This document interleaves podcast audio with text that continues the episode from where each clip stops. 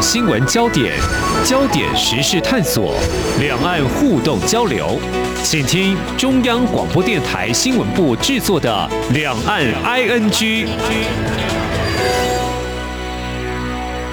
各位听众你好，我是黄丽杰，今天是二零二一年五月二十八号星期五，欢迎收听每周一到周五播出的两岸 ING 节目，三十分钟一起掌握两岸焦点新闻时事。那么在今天我们要连线中央社驻北京记者苗宗翰来谈最近台湾 COVID-19 本土疫情爆发，施打疫苗显得迫切。那么在购买国外疫苗分批陆续到货，还有等待国产疫苗之际，中国大陆表达愿意让台湾民众。有疫苗可用的立场。其实谈到中国大陆输出疫苗，不只有台湾，大约有五十多国有这样的报道哦。怎么样来看中国大陆的援外做法？我们要请宗翰来谈他第一手的采访观察。非常欢迎宗翰，你好，主持人好，听众朋友大家好。好，谈到这个疫苗什么时候来施打，我们先来谈台湾从英国。阿斯特捷利康和美国的莫德纳订购了数百万剂的疫苗，但目前还只交付了大概七十万剂哦，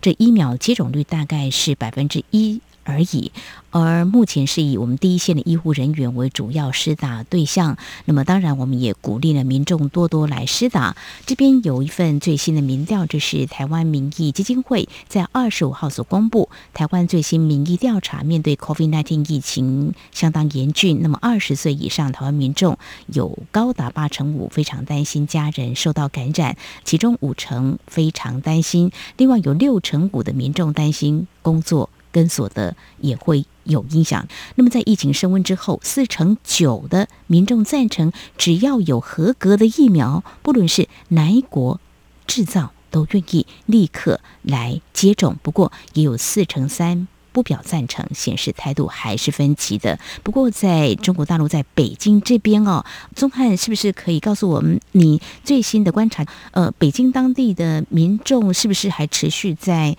接种疫苗呢？呃，我们可以看到。最近除了台湾出现本土的疫情之外呢，那因为其实现在有很多的这种变种病毒透过跨境传播，所以最近像是中国大陆辽宁、安徽、广东这些地方也都出现了这种本土的疫情，某种层面上面也刺激大陆民众他接种疫苗的一个意愿。嗯，那我们这几天可以在中国大陆的社群平台上面看到，有广东那边非常多的这些民众，嗯，他们都去抢着要去打这个疫苗啊。呃，在北京这边呢，呃，我们这几天也可以看到，其实，在每一个社区，它会有这种接种点。嗯，那在接种点呢，其实持续的都有人在接种疫苗。那它基本上会分成，因为大陆这边疫苗它有分呃这种两剂的。嗯，那有一些人呢，他可能前面已经接种过第一剂，那最近他就是要来接种这个第二剂。那还有另外观察到一些呃现象，就是呢，可能有一些这种比较年长的民众，他在可能前面那段时间呢，他其实对于接种疫苗意愿并不是那么大哦，因为他觉得可能年轻人他的家人有出去工作的这一些小孩，那已经有去接种疫苗了，只要身边的人有接种了。就会产生这个抗体哦，会免疫，那他就不需要去接种，因为其他人都不会传染了嘛。那另外一方面也是，他可能考量自己年纪比较大，不确定注射疫苗之后会不会有一些什么后遗症。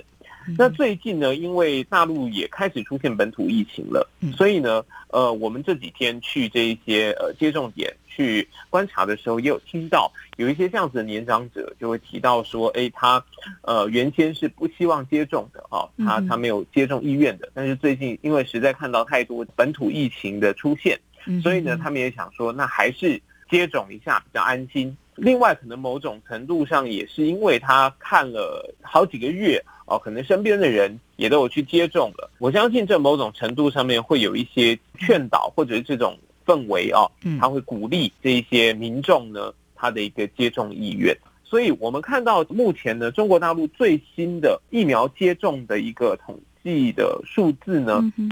大概目前已经超过了呃五点六亿疫苗接种率，大概是三成九。当然，对于他们官方来讲，这样子的数字呢还是不够的哦。如果要真的达成全部人口的一个免疫的状况的话，这样子的数字呢，他们的防疫专家之前也提到，都还远远不够哦。那另外一方面，呃，也会让呃我们比较担忧的呢，就是呃，随着这个天气变热。嗯，那当地民众可能会觉得说，呃，我已经接种疫苗了，嗯，那我是不是就没有戴口罩的必要？嗯，那可能在北京，因为毕竟这一边是这个政治中心，所以呢，相对来讲是街头上面，我们还可以看到民众还是戴着口罩的啊。但是呢，离开北京之后呢，尤其越往南方的城市，这个天气比较热，很多人都已经说当地都没有在戴口罩了。那我们最近。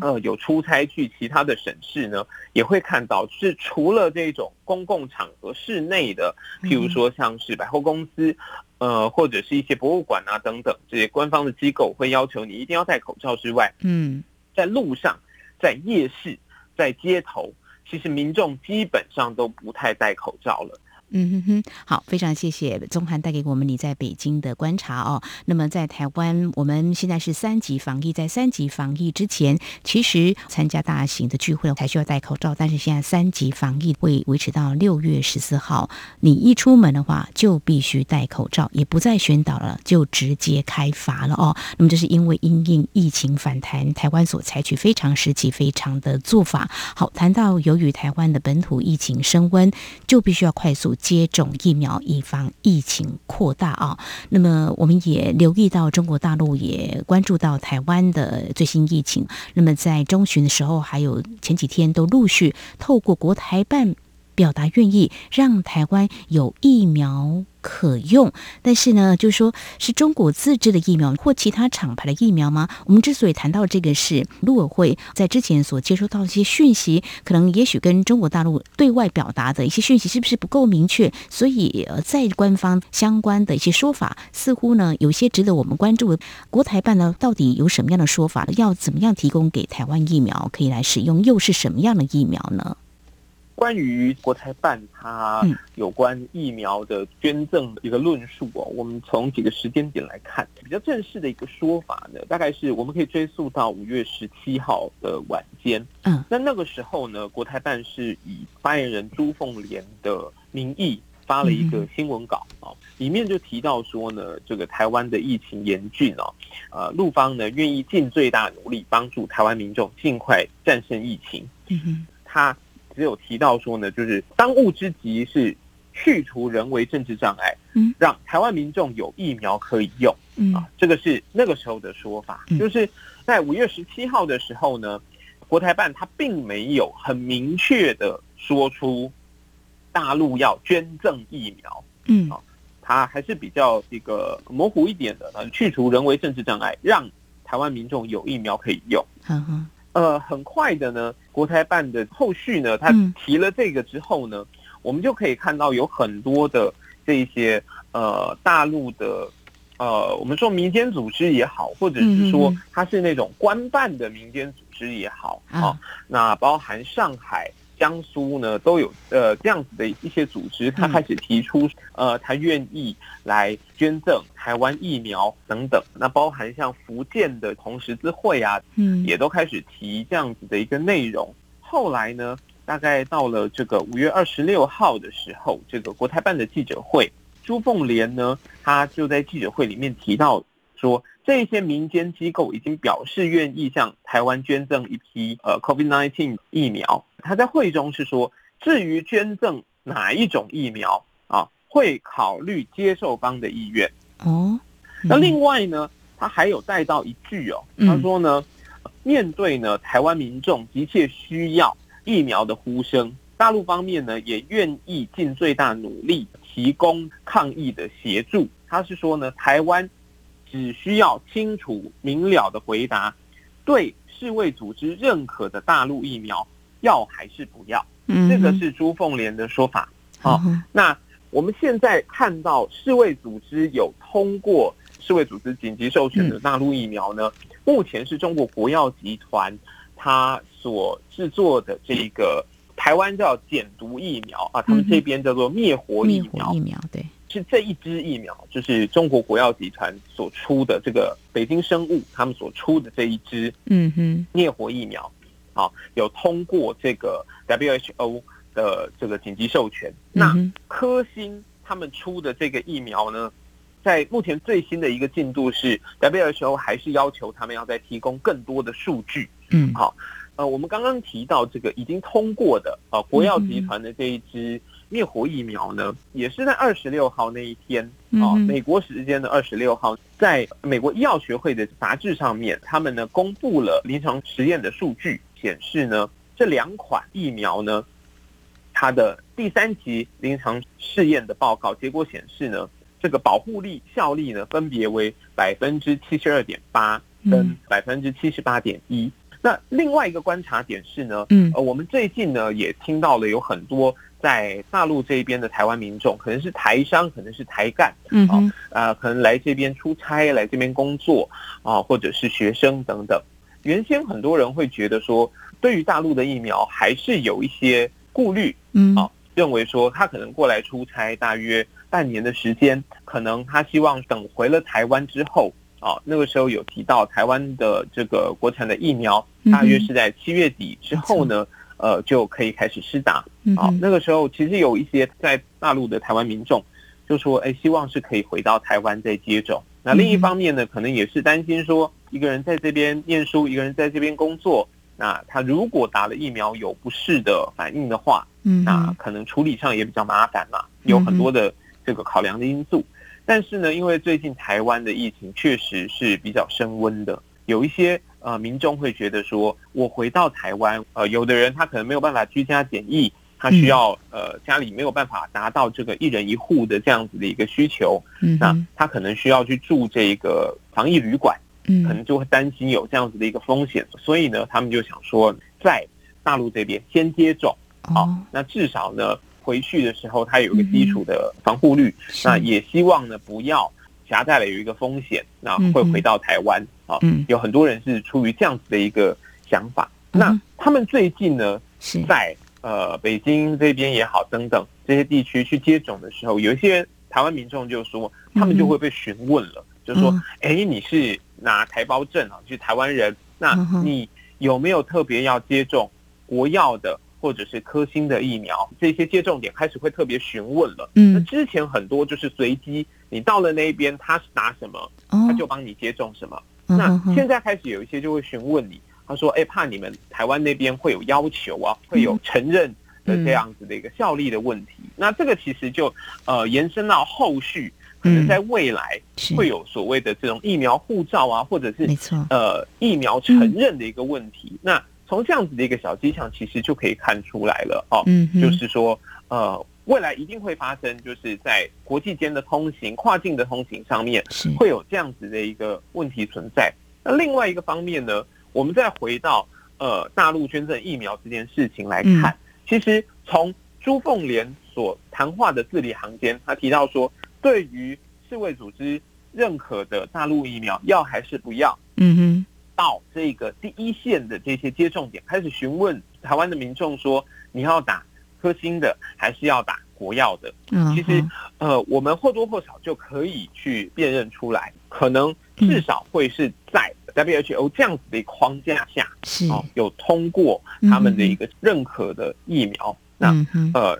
比较有可能中国大陆它在提供上面会是选择像这样子的一个疫苗。哦吼，好，非常谢谢宗翰带给我们你在北京的最新的观察。到底啊，中国大陆愿意提供台湾有疫苗可用是什么疫苗啊？是看接受方的意愿。不过现在牵动的一个情况呢，是值得未来我们来关注的哦。不过中国大陆愿意让我们台湾民众有疫苗可用，其实，在台湾内部也有一些政治方面的涟漪，像国台办提到有政治方面的阻碍之类这种字眼啊，一出来呢。陆委会就觉得说，呃，这个是不是批评台湾阻挠这个陆制疫苗输入？其实陆委会认为，国台办方面在之前并没有有充分的管道向台湾提供陆方所愿意安排的啊，给台湾的疫苗的这个相关的资讯。另外呢，蔡英文总统在之前也有提到，台湾在购买疫苗啊，有受到了中国的阻碍哦。当然，中国方面是否认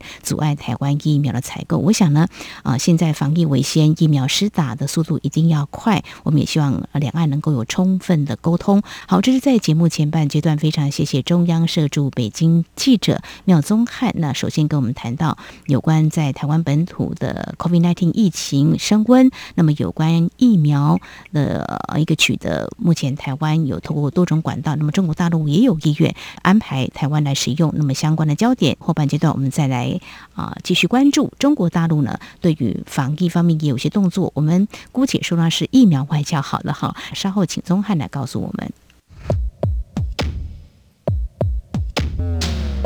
不只有新闻，还有您想知道的两岸时事，都在《两岸 ING》节目。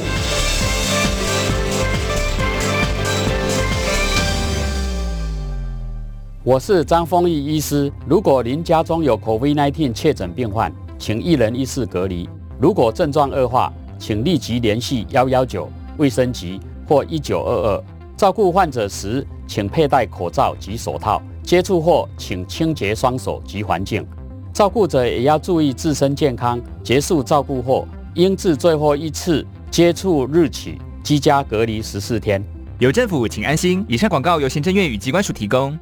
这里是中央广播电台，听众朋友继续收听的节目是两岸居。我们节目持续连线人在北京的中央社驻北京记者妙宗翰。而接下来我们要谈的一个焦点，关注的是中国大陆不只向我们台湾援助疫苗，像呃中美洲国家台湾长期的盟邦洪都拉斯，呃总统伊兰德斯在日前就十一号的时候他说，为了取得 COVID-19 疫苗，洪都拉斯可能在中国设立商务。办事处，那么引发外界忧心，台湾跟洪国之间是否因此断交？当然，总统府已经否认了这项传闻。不过，中国大陆呢，到底有哪些说法呢？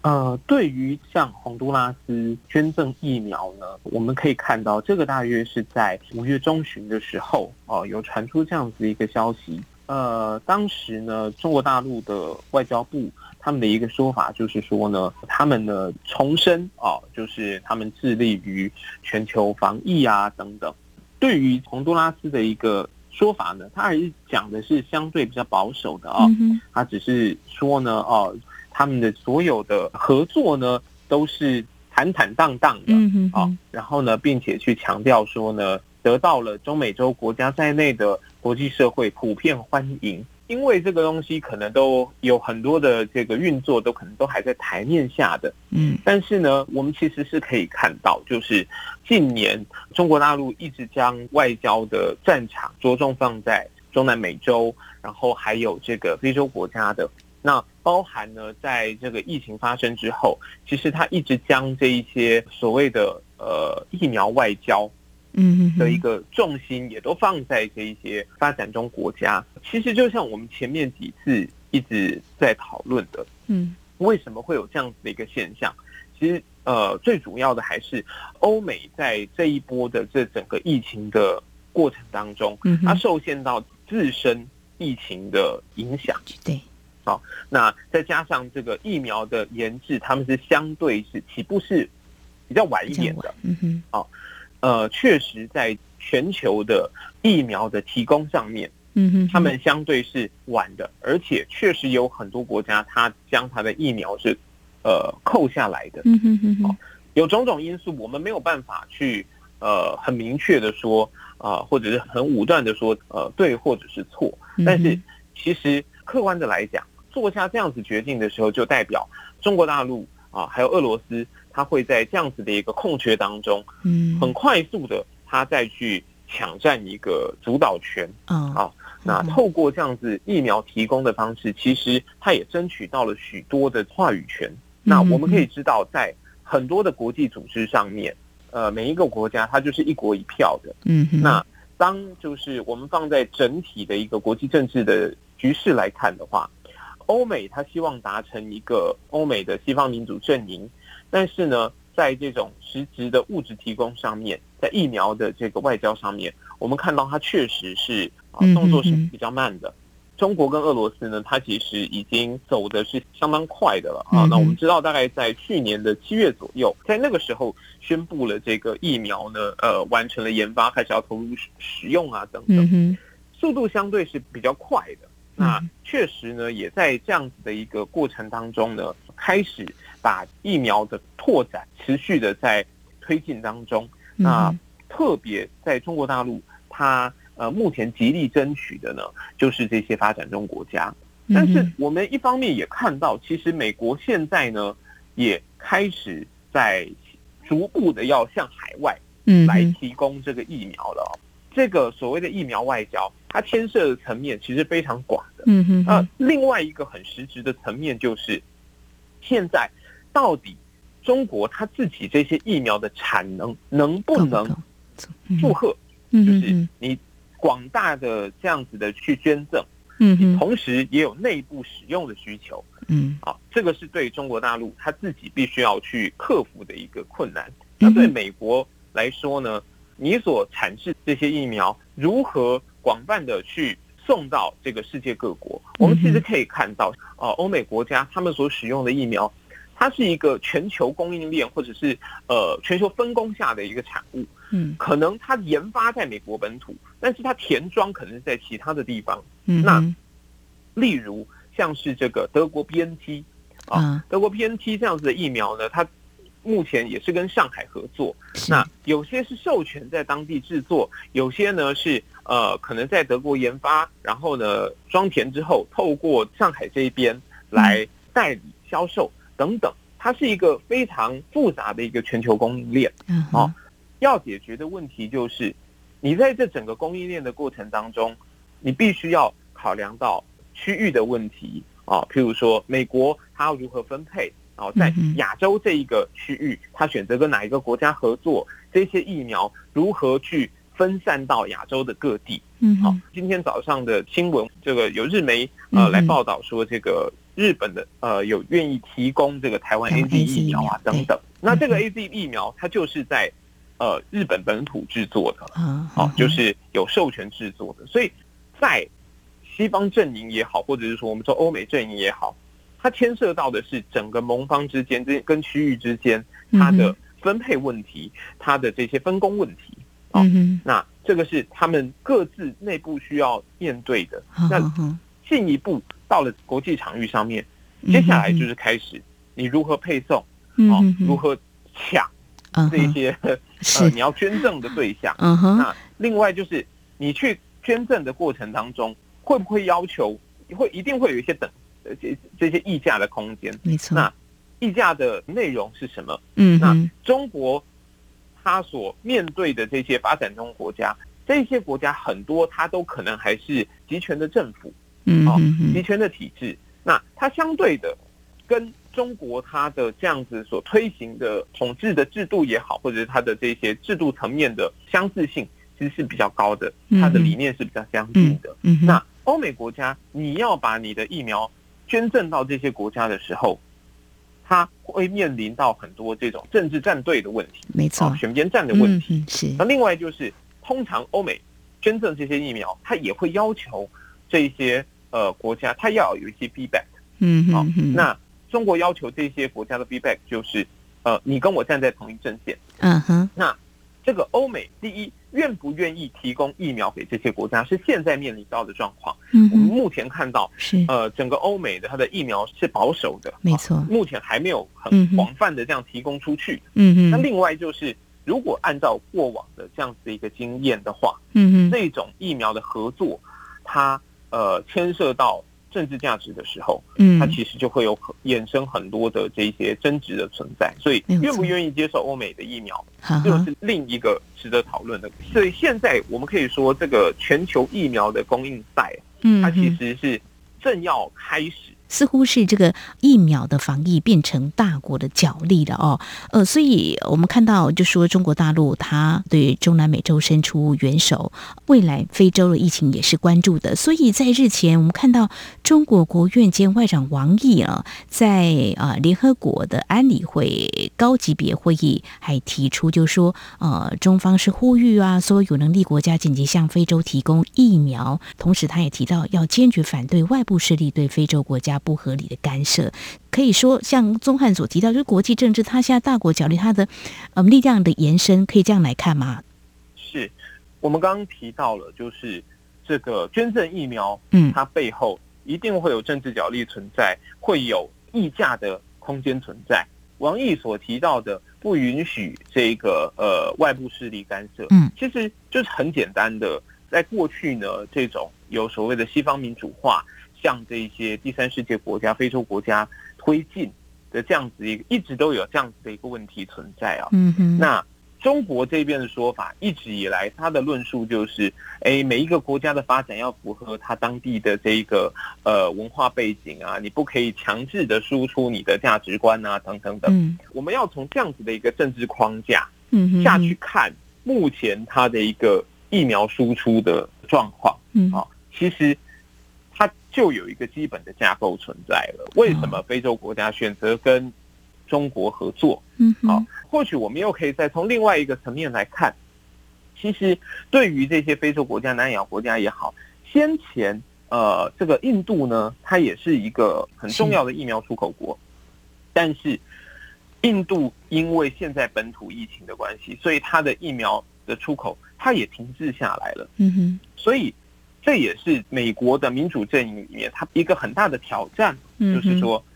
你的盟友之间，你能不能够有效的控制住这个疫情，也关系着你的疫苗能不能够顺利的出口、顺利的捐赠，也影响到你在国际上的话语权。这也是在经历过这整场疫情之后，为什么现在中国在讲？其实习近平上台以来一直在讲。四个自信，特别这个制度自信、理论自信啊，等等等。那经历过疫情之后，这个会更加强他们的这样子的一个自信心跟论述啊。当欧美这些国家它都还不停的会有这个面临疫情反弹的时候，中国我相对的我已经把疫情整个快速的控制下来，我用举国之力可以牺牲掉非常多民众的这样子的一个通行的自由什么。嗯，但是呢。我就是用非常强大的力量把它控制下来了。嗯，我可以强制让呃数百人的团队去经营一个所谓的方舱医院也好，或者隔离站也好，嗯，打人海战术啊，嗯，好，呃，完全的封闭一个区域啊，人几乎足不出户的状况，这样子的一个模式，就我们现在看来很难套用在西方的阵营，甚至在台湾。我们现在三级警戒哦，大家就已经感受到非常呃不便了。嗯哼啊，如果在中国大陆，它的这个封闭几乎是四级警戒的状态，哦，呃，几乎完全是不能出门的，然后你的民生是停下来的。那这对于整个西方的社会来讲，他可能是没有办法接受的。嗯，这个就是中国呃，他现在所运用的这套制度，他也极力的把这一套制度。推广出去，嗯，我们不能说它呃输出了啊，但是呢，在这一些发展中国家也好，那我们可以看到中国的官员等等，他们不断的去强调，我这一些这个抗疫经验是可以合作的，可以分享的等等。嗯，其实它就是一套模式，在某种程度上就已经是在推广当中的，也影响到欧美，你如何。去拓展你自己的话语权，嗯，目前是有困境。好，非常谢谢宗翰你的解析跟观察哦。那么看来，中国大陆目前是对于疫情控制啊有一定程度的自信，同时在国际握有话语权跟主导权。所以，我们就看到中国大陆国家主席习近平啊，在日前就透过视讯，在一项全球健康峰会上就宣布啊，中国未来将会在未来三年内再提供三十亿美元的国际援助啊，用在支持发展中国家抗疫跟恢复经济社会发展。看来好像不管不管是疫苗的外交，还有这个部分的话，他们似乎都走得比美国还要快，已经有一些行动要援助。现在看起来，美国先救自己的经济，还有刚才你所提到的，像疫苗的部分的话，都以美国为优先啊。欧洲这些国家也是，所以看起来这个也是可以用这样的角度去观察。非常谢谢中央社驻北京记者苗宗翰今天谈你的第一手的采访观察，谢谢宗翰，谢谢，谢谢。